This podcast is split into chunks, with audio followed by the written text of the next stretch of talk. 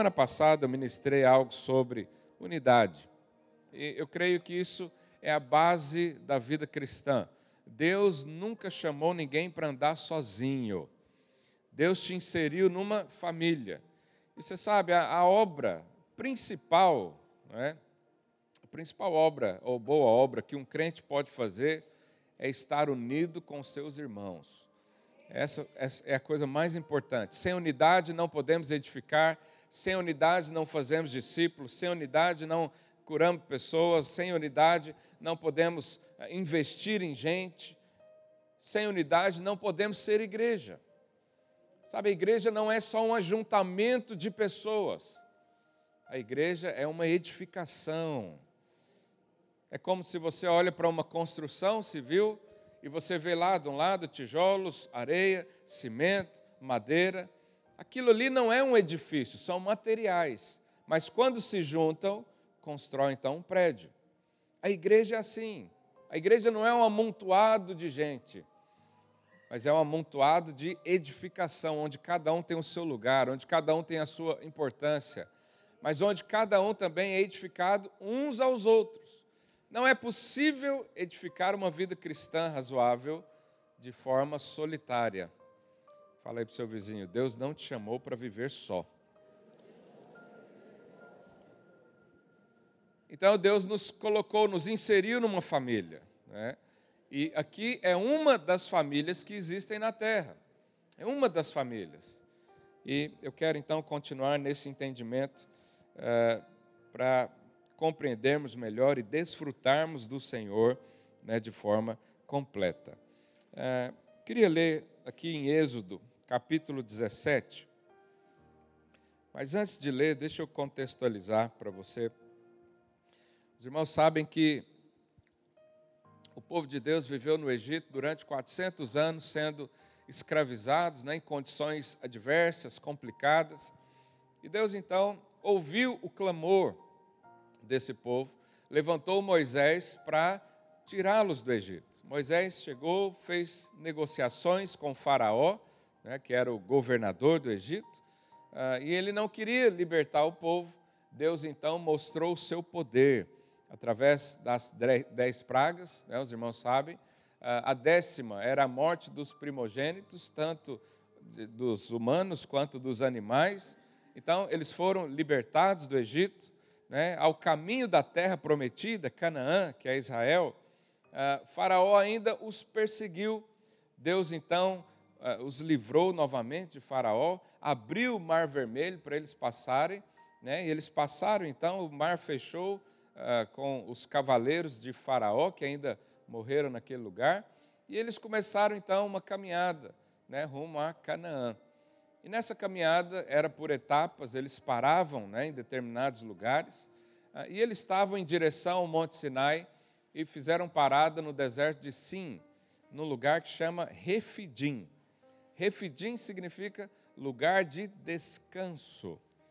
Você sabe, na vida cristã, o Senhor sempre nos para em lugar de descanso. O Senhor sempre nos leva a descansar nele. E a unidade é um descanso. Eu não sei você, mas quando eu estou aflito e encontro outras pessoas e converso e oro junto e, e compartilho do que tem acontecido, há no meu coração refrigério. Quantos aqui já tiveram essa experiência? Amém. Aumenta um pouquinho o meu microfone, eu estou com a impressão de que está baixo, é, para eu não perder minha voz também. Então, lá em Êxodo 17, 1, diz assim: Tendo partido toda a congregação dos filhos de Israel do deserto de Sim, fazendo suas paradas segundo o mandamento do Senhor, acamparam-se em Refidim, e não havia ali água para o povo beber. Contendeu, pois, o povo com Moisés e disse: Dá-nos água para beber. Respondeu-lhe Moisés: Por que contendeis comigo? Por que tentais ao Senhor? Tendo aí o povo sede de água, murmurou contra Moisés e disse: Por que nos fizeste subir do Egito para nos matares de sede a nós, aos nossos filhos e aos nossos rebanhos? Olha só que situação terrível. O Senhor tirou o povo do Egito com mão forte, diz a Bíblia. Eles viram todas essas coisas acontecerem. Eles viram o mar vermelho se abrir. Eles viram tanta coisa. Mas quando chegou a um certo lugar, eles reclamaram porque não tinha água. Não sei se você viu alguém já reclamar aí do seu lado, por qualquer motivo. Eu quase não vejo. Verso 4. Então clamou Moisés ao Senhor: Que farei a esse povo? A oração de Moisés.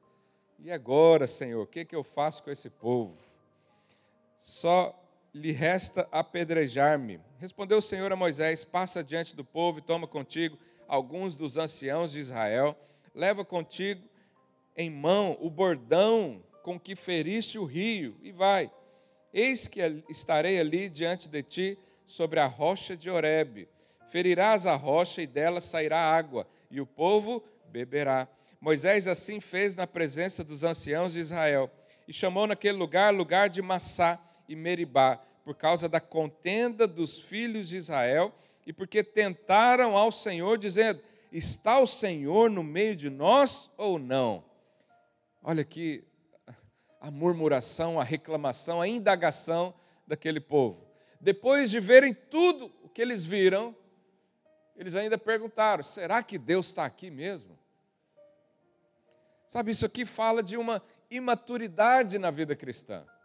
Isso aqui fala talvez também uh, de alguém que não entendeu ainda que ele se uniu ao Senhor. São aquelas pessoas que a sua fé ainda é débil, ainda é pequena, ainda não é experimentada, porque quando tudo vai bem, ele está glorificando a Deus. Quando tudo vai bem, ele vem e oferta ao Senhor e canta e, e se alegra no Senhor. Mas aí tem um problema: faltou água. Isso pode ser vários problemas, né? De, finanças, problemas ah, no casamento, problemas na família, na sua empresa, na sua liderança na vida profissional, problemas na sua vida de santidade, problema na sua célula, problema na sua igreja. Quem aqui não tem problema? Eu tenho vários. Se quiser me ajudar, estou aceitando ajuda. Mas aí, quando vem um problema, olha o pensamento: será que Deus está aqui mesmo? Será que Deus me chamou mesmo? Será que isso é de Deus mesmo? Isso passa pela nossa mente, isso passa nos nossos pensamentos. E aquele povo estava então com essa contenda. É recorrente pensarmos, muitas vezes, que Deus já não nos ama mais. Quando acontece algo terrível na sua vida, ou difícil, ou que causa prejuízos, as primeiras ah, indagações que vêm no seu coração, na sua mente, é: o que, que eu fiz para merecer isso? Cadê o Senhor aqui? Né? O que, que aconteceu? O que, que adianta ser crente? Essa semana um irmão mesmo falou isso. O que, que adianta servir a Deus e não dar nada? O resultado é zero. Sabe, pessoas assim ainda não entenderam que eles foram unidos ao Senhor. Isso é uma avaliação totalmente natural, carnal, do homem, de crianças. Crianças são assim. Ontem mesmo fizemos um passeio com os nossos filhos, fomos à praia ali na região de Cascais. Eles queriam gelado, a gente deu um gelado, só que ele queria um gelado de M&M's, que tem lá no McDonald's. Mas onde nós fomos não tinham. Só tinha estraciatela, uns pedaços de chocolate, que é infinitamente melhor do que o do McDonald's, convenhamos. Mas aí o que que meu filho disse? Esse passeio está horrível. Esse dia, como é que ele usou a expressão? Esse foi um dia feio.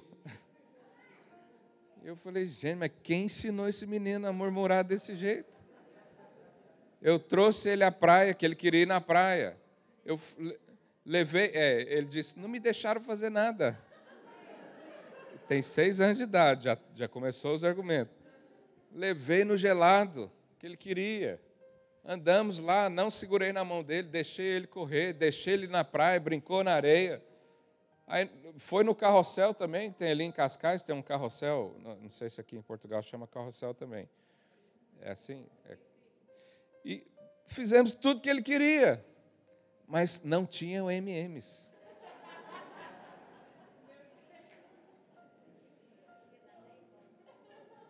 E ele queria dar 10 voltas no carrossel, ele só deu 5. Então isso é coisa de criança. Não entender o favor de Deus, não entender o cuidado de Deus, não perceber o todo, ele olha só um ponto, ele olha só uma necessidade. Irmãos, aquele povo tinha, tinha as necessidades básicas da vida, claro que a água é essencial para vivermos, mas depois de tudo que aconteceu, será que Deus ia levar eles para um lugar que faltasse alguma coisa? É meio ilógico isso, mas a nossa mente natural, carnal, ela pensa isso. Mas olha o que diz lá em 1 Coríntios, capítulo 6, verso 17. Mas aquele que se une ao Senhor, como é que nós nos unimos ao Senhor? Através de Cristo. Através de Cristo. Quando Jesus entra na nossa vida, nós fazemos parte então de uma unidade completa, perfeita, abrangente. A trindade divina agora se uniu a você. Aliás, você se uniu a ele. Ele diz: aquele que se une ao Senhor é um espírito com ele.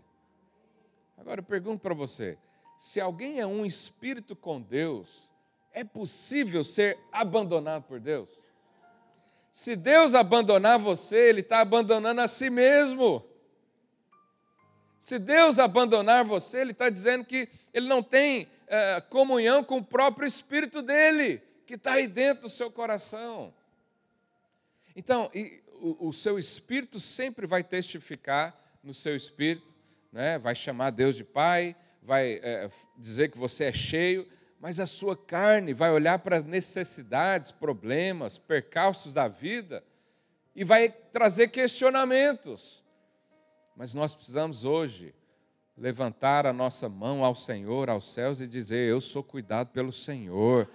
Eu me uni ao Senhor, não há nada que falta na minha vida. Ainda que aparentemente não há água, mas o Senhor fará brotar água da rocha. O Senhor fará algo poderoso, sobrenatural na minha vida. Mas a verdade é que eu me uni ao Senhor. Não há nada que nos separa do Senhor. Não há nada que nos distancie de Deus.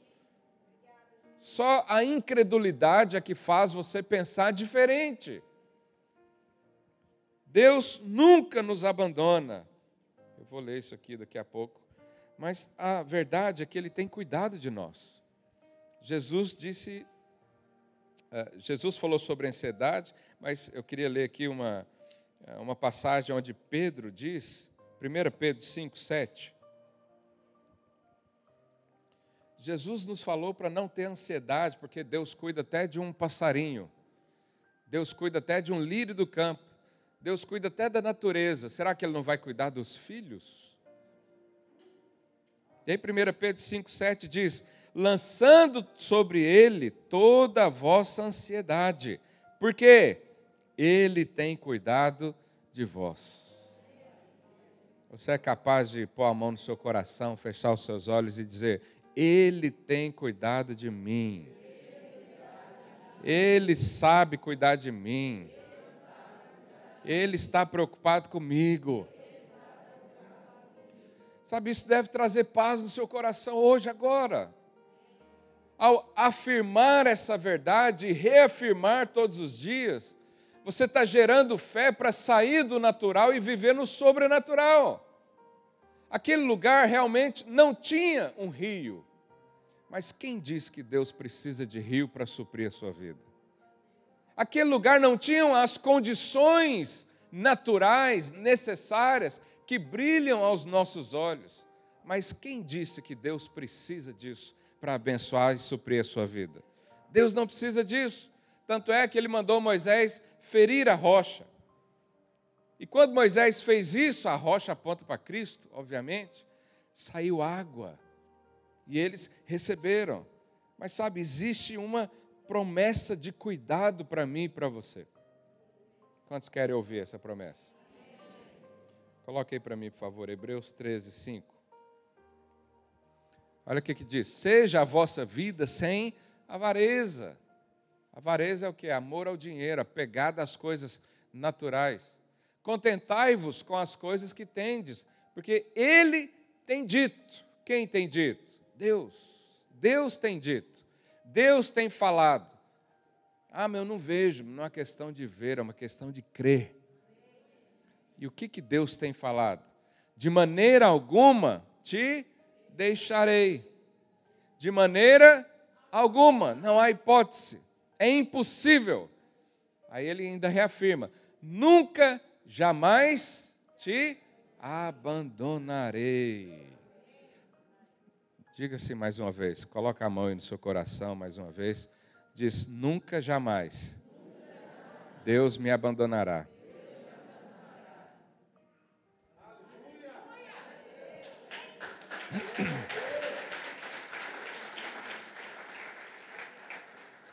Você sabe, a vida cristã, ela é vivida por fé, não é por sentimentos. Eu já conversei com muitas pessoas e eles dizem, pastor, eu não sinto isso. Sabe, não é necessário você sentir, mas é necessário você acreditar. É necessário você crer que isso é verdade. Se você não crê que isso é verdade, de tempos em tempos você vai sentir abandonado. De tempo em tempo você vai pensar que Deus não te ama mais. De tempo em tempo você vai avaliar a sua vida de forma natural, de forma carnal, e vai chegar à conclusão que Ele não te ama mais, que Ele não cuida mais, que Ele deixou algo ah, desapercebido, que Ele agora está preocupado com tantas outras coisas. Né? Eu mesmo já vi líderes falando: oh, para de orar por isso, Deus está preocupado com tanta coisa. Olha aí a pandemia, olha aí as vacinas, olha.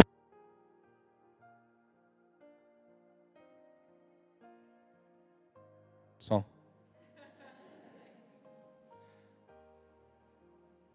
E aí vão tentar distrair você.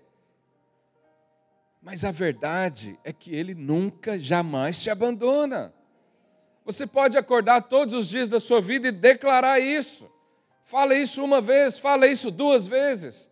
Ah, mas não sinto. Fala. Não interessa o seu sentimento. Não interessa as emoções borbulhando dentro de você. Você pode decidir mandar, como diz o salmista, aquieta-te, alma. Eu sou conduzido pelo Espírito, eu sou conduzido pela palavra. Se a palavra diz, eu acredito. Se está escrito, é o que é. Isso é viver pela fé.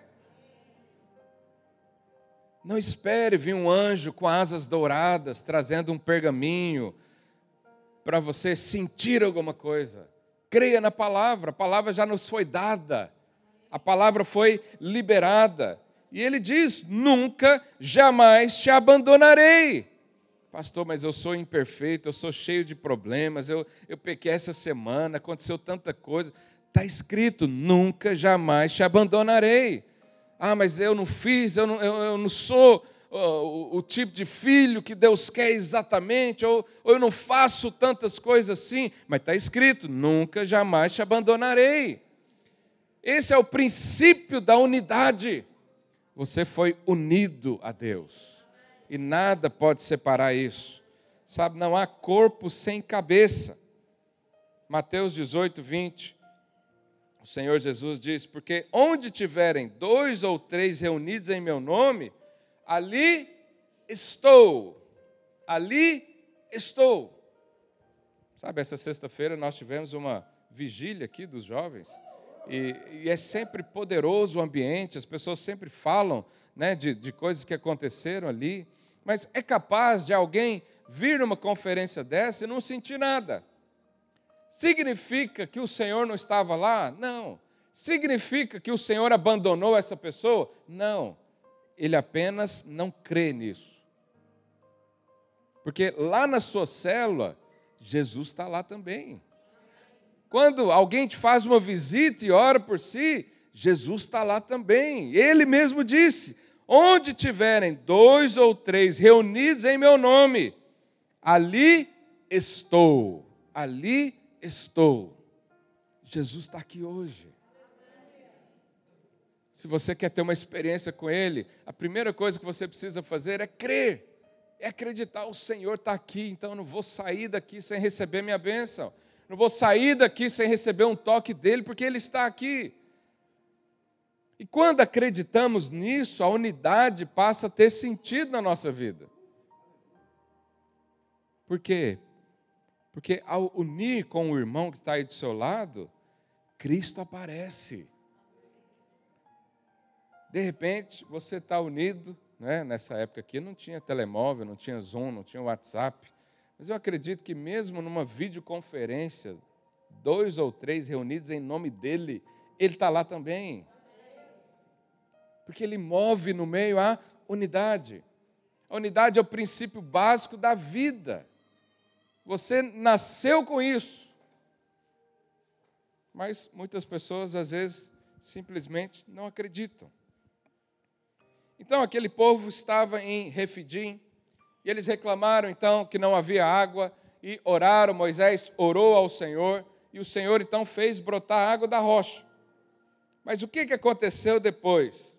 No verso 8, lá do capítulo 17 de Êxodo. Coloca aí, por favor. Então veio Amaleque e pelejou contra Israel em Refidim. Amaleque significa moradores eh, dos vales, das profundezas, mas muitos acreditam que aqui simboliza a nossa carne. Você sabe, quando Deus te coloca num lugar de descanso, num lugar de unidade, onde você pode receber vida, a sua carne vai ser o principal aliado de Satanás para tirar você do descanso. Então eles estavam em Refidim, que era um lugar de descanso, e veio Amaleque pelejar contra eles, para que eles perdessem a paz, para que eles perdessem né, a tranquilidade. Mas sabe, o Senhor nos coloca pessoas ao nosso lado para nos ajudar a preservar a nossa fé. E aí o que, que aconteceu? Nesse contexto, eh, no verso 9, continuando a leitura, a Bíblia diz: Com isso ordenou Moisés a Josué: escolhe-nos homens e sai a peleja contra Amaleque. Quando a Bíblia diz aqui homens, não está dizendo necessariamente para nós hoje uh, gênero masculino, mas maturidade. Põe homens para guerrear, não coloca meninos, coloca homens para guerrear. Sabe, o Senhor levanta gente madura ao seu lado para te ajudar a permanecer no lugar de descanso. O Senhor coloca líderes, coloca irmãos preciosos que vão unir-se a você na sua fé para continuar no lugar de descanso, continuar per perseverando em fé, continuar recebendo, sendo abençoado. E o Senhor então nos insere numa equipa. Sabe, Moisés era o líder do povo, mas ele convocou Josué para lutar. Ele disse: Vamos lutar juntos. Vamos continuar juntos. Vamos edificar juntos. Vamos vencer a carne juntos. As pessoas sempre me perguntam, pastor, eu preciso confessar meus pecados aos homens para ser perdoado? Não, o seu pecado você pode ser perdoado confessando só a Deus. Mas Tiago diz que quando nós confessamos o pecado a homens, nós recebemos cura. Nós recebemos libertação daquilo. Mas muitos crentes hoje não conseguem desfrutar dessa unidade e lutam contra o pecado sozinhos. Ao invés de uh, usar da unidade com o seu irmão, para dizer, irmão, vamos lutar junto aqui comigo, me ajuda, está difícil, ó, essa área aqui está muito complicada, já tentei de tudo, já fiz tudo, já fiz terapia, já fiz é, sessão do descarrego, já fiz é, tudo sem imaginar. Já fiz jejum só no, na água e não avança. Por quê? Porque você está lutando sozinho. Você está sozinha nisso. Para permanecer na posição do descanso, Deus vai colocar pessoas ao seu lado. Deus vai te dar uma equipe. Então, Josué obedeceu a Moisés e pelejou. Verso 10: Fez Josué como Moisés lhe dissera, e pelejou contra Amaleque. Moisés, porém, Arão, Ur, subiram ao cimo do outeiro. Então, olha que interessante, aqui no verso 10, ele diz: Fez Josué como Moisés lhe dissera. Ou seja, aqui é um princípio da unidade também, que é quando você está alinhado com pessoas e segue direções. Quem aqui já errou porque alguém te deu uma direção e você fez diferente? Pega a mão aí. Deixa eu sozinho que não. O seu líder, seu pastor, alguém de Deus, fala para você: faz isso, Fulano. Você fala o quê? Eu é que sei da minha vida, ninguém vai mandar em mim, não. Eu não vou ser manipulado por ninguém, não. Eu, eu sei o que, que eu faço. Aí vai e perde a batalha. Mas aqui diz: Josué fez como Moisés lhe dissera. Josué seguiu princípios. Josué seguiu homens. Josué obedeceu líderes. Isso é um princípio de unidade. Sabe, nós líderes, né? Eu falo aqui em nome dos líderes. Eu não estou aqui longe de mim que, de controlar a sua vida. Deus me livre. Eu não controlo nem a minha direito. Vou controlar a sua. Mas eu, às vezes, posso falar alguma coisa que faz sentido para você. E se você ouvir e fizer, pode dar resultado. Existe bênção na unidade, existe honra, existe respeito. É, quando nós consideramos uma direção dada por um homem ou mulher de Deus. Quando já tiver experiência também de ouvir um homem e uma mulher de Deus fazer e dar certo? Aleluia. Sabe, existe poder naquelas pessoas que vieram antes de nós, passaram já pelos problemas que nós passamos, têm um pouco mais de maturidade do que nós, já têm mais experiência. Por que não ouvir essas pessoas? Josué fez isso e foi exitoso. Sabe, Josué foi chamado para ter coragem. Ele foi enfrentar Amaleque e Moisés foi orar. Já pensou? Olha que coisa você está com um problema difícil, precisa de ajuda, precisa enfrentar um gigante. Aí vem seu líder e fala: Vai que eu vou orar por você. Muitos aí se sentem desencorajados. Mas a oração, a intercessão, é um trabalho em equipe. É um trabalho em equipe. Então o Senhor une pessoas, Ele nos dá coragem para enfrentar, mas também nos dá pessoas para interceder por nós. Sabe, nós precisamos valorizar isso. Quando uma pessoa fala para mim, pastor, eu estou orando por você, eu dou glória ao Senhor. Eu falo, eu preciso disso. Todos poderiam fazer isso, né? muitos já fazem, e eu louvo a Deus por isso também. Mas sabe, é preciso coragem para enfrentar a sua carne. E qual que é a coragem? Abrir o seu coração, abrir os seus problemas, expor alguma área da sua vida para outra pessoa que seja realmente de Deus, confiável para que essa pessoa te ajude na peleja. Sabe, não é possível nós crescermos sem a unidade, não é possível nós crescermos sem compartilhar os nossos momentos de fraquezas uns com os outros. É claro que você não deve fazer isso para pessoas que não valorizam ou que não vai, vão te ajudar em nada. Eu falei aqui domingos atrás sobre amigos, entre aspas, que nos atrapalham. Há pessoas que, quando você abre o problema, fica pior. Mas Deus vai levantar Moisés na sua vida. Deus vai levantar líderes, homens e mulheres comprometidos com a palavra, que tem a palavra como princípio. E esses aí vão te ensinar. Então, tenha coragem de falar. Tenha coragem de dizer não para atitu atitudes, mas também para pessoas que não te levam a vencer a peleja, a guerra.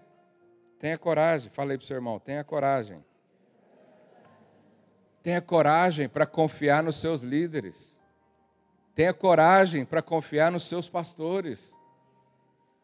Eu vivo assim, sou tão abençoado, confio tanto nos meus líderes. E aí, para que Josué tivesse êxito, êxito na batalha, Moisés também precisava ter êxito. E uma coisa interessante lá no verso 11: Moisés foi para um monte orar enquanto Josué lutava contra Amaleque. Então Josué estava lá na guerra e Moisés estava lá em cima em oração. Mas olha o que diz o verso 11: Quando Moisés levantava a mão, Israel prevalecia. Quando, porém, ele abaixava a mão, prevalecia Amaleque. Ou seja, para Josué vencer, Moisés tinha que vencer também. Eu não sei você, quanto tempo você já ficou com as mãos erguidas? Ergue a sua mão aí, vamos ver quanto tempo você consegue ficar. Deus chamou então Moisés, falou: vai para o monte, você vai orar, você vai interceder, você vai declarar vitória. Enquanto você está orando, declarando vitória, né, Josué vai vencer. Mas se você se cansar, se você abaixar os seus braços, se você sair da posição de vigia, de intercessor, né, então vai perder a guerra. E aí Moisés estava assim, você sabe quanto tempo ele ficou isso? O dia todo. O dia todo. Alguns estão assim já, ó. assim é mais fácil. Ele tinha que erguer a mão né, lá para a guerra. E ele estava lá. E aí Moisés cansava também. Líderes cansam. Pode abaixar a mão. Pastores cansam. Líder de célula cansa às vezes. Está sobrecarregado, está difícil. Lidar com pessoas né, não é igual fritar um pastel. E aí, Deus falou para Moisés: Olha, então eu vou te arrumar ajuda. E aí apareceu lá Arão e Ur. Cada um ficava de um lado, sentou Moisés numa rocha e cada um segurou a mão de Moisés. Sabe, nós precisamos de pessoas que nos fazem assentar às vezes e segurar as nossas mãos para a gente continuar a ser uma bênção na vida de outros.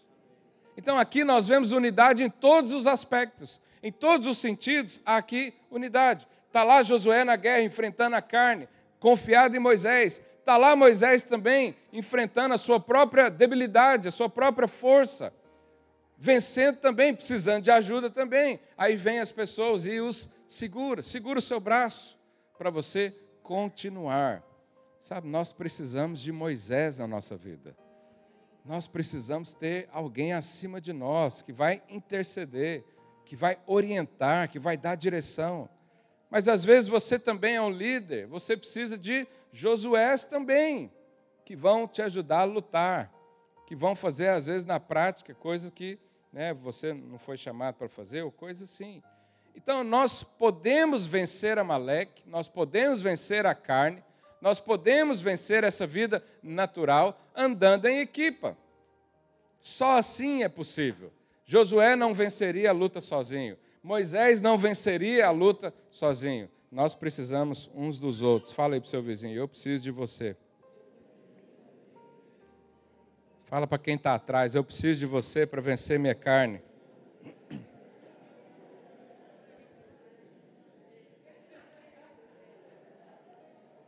Sabe, Moisés e Josué estavam no mesmo propósito, no mesmo propósito. Sabe, eu vou dizer para você com todo amor e carinho, é difícil você achar pessoas que têm o mesmo propósito fora desses ambientes assim. Lá nos seus amigos de, de cafés, lá nos seus amigos de trabalho, vai ser difícil você achar um Moisés lá. Vai ser difícil você achar um Josué lá. Vai ser difícil você achar um Arão lá para segurar sua mão. Mas é fácil achar alguém que vai te levar mais ainda para o buraco, o Amaleque, a carne. É fácil alguém que tira você do propósito. Por isso dediquei uma pregação inteira sobre isso. Sabe, você. Levanta aqui, Kleber nós que fomos chamados a viver uma vida com o Senhor, que é uma vida muito superior à vida desse mundo, nós estamos talvez num patamar superior às pessoas que não têm essa fé. Não somos melhores, é só uma questão de posição, ok? Porque todos pecaram e carecem da glória de Deus. Mas é preciso você entender uma coisa: é, o que, que é mais fácil? Vira para mim o Kleber me puxar para baixo ou eu puxar ele aqui para cima? Você acha que eu, que eu consigo. Primeiro que as nossas massas são diferentes, né? Você acha que eu consigo puxar ele para cima se ele quiser me puxar para baixo? Não. A única hipótese seria se umas 15 pessoas viessem aqui comigo. Aí a gente puxava ele para cima. Olha o esforço, pode sentar, obrigado. Olha o esforço para você uh, lutar contra a sua carne sozinho. Olha o esforço. Olha a, a, a falta de recurso, a falta de força que você tem para enfrentar a sua carne sozinho.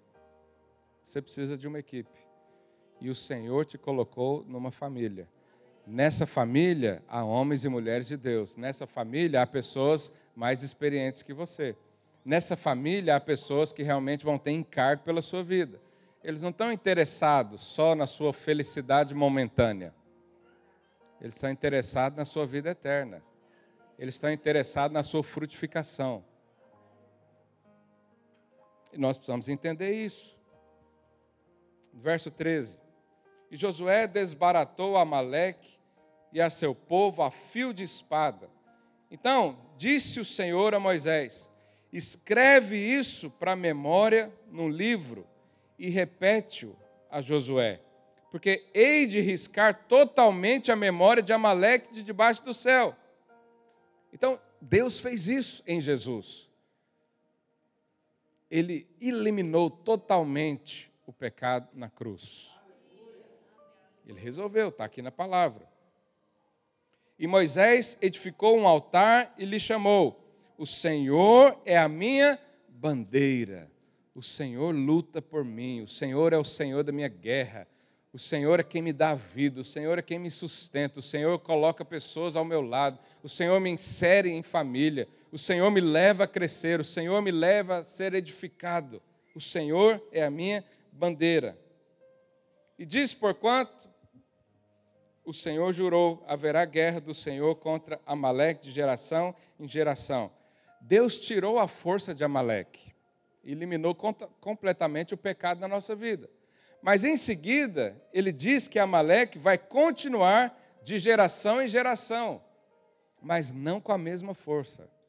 Sabe, antes o pecado te dominava, mas quando Cristo entrou na sua vida, a Bíblia diz que já não há mais domínio do pecado.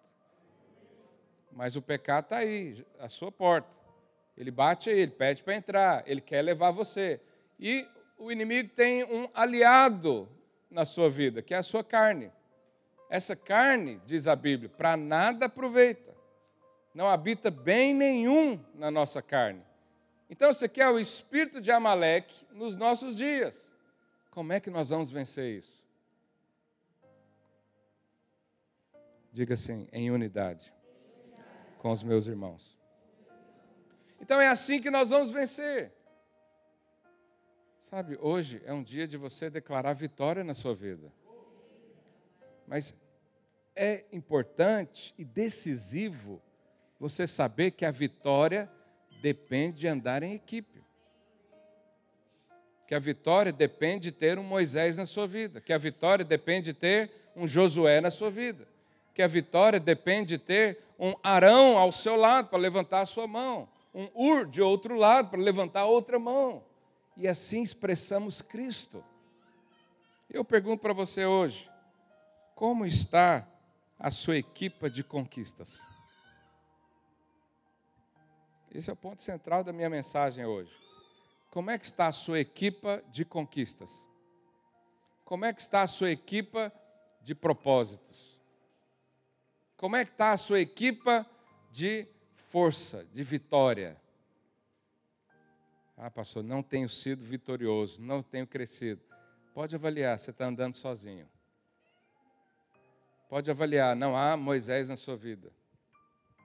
Pode avaliar, você está lutando sozinho, na arrogância de alguém que faz tudo sozinho, que sabe tudo.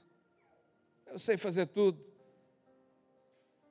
A Bíblia já diz: Maldito o homem que confia no homem e faz da força do braço a sua esperança. Maldito o homem que anda só. Mas nós estamos cercados de pessoas benditas aqui hoje. Olha aí para o seu lado, olha o tanto de gente abençoada. Esse é o ambiente que Deus preparou para você. Essa é a família que o Senhor te inseriu. O Senhor tirou você do Egito. O Senhor tirou você da escravidão e te levou para uma terra. Aparentemente, pode faltar alguma coisa, mas no Senhor nós temos tudo. Mas esse lugar de descanso em Deus, ele pode ser ameaçado com Amaleque, porque toda vez que Deus te leva para o descanso, vem a sua carne querer tirar você. Vem a ansiedade, vem o medo, vem os problemas na alma, os problemas físicos também. E aí, nesse momento, o Senhor nos junta pessoas. E sem essas pessoas você vai naufragar. Amaleque vai dominar você. Amaleque significa os moradores dos vales. Mas Deus te chamou para ir às montanhas.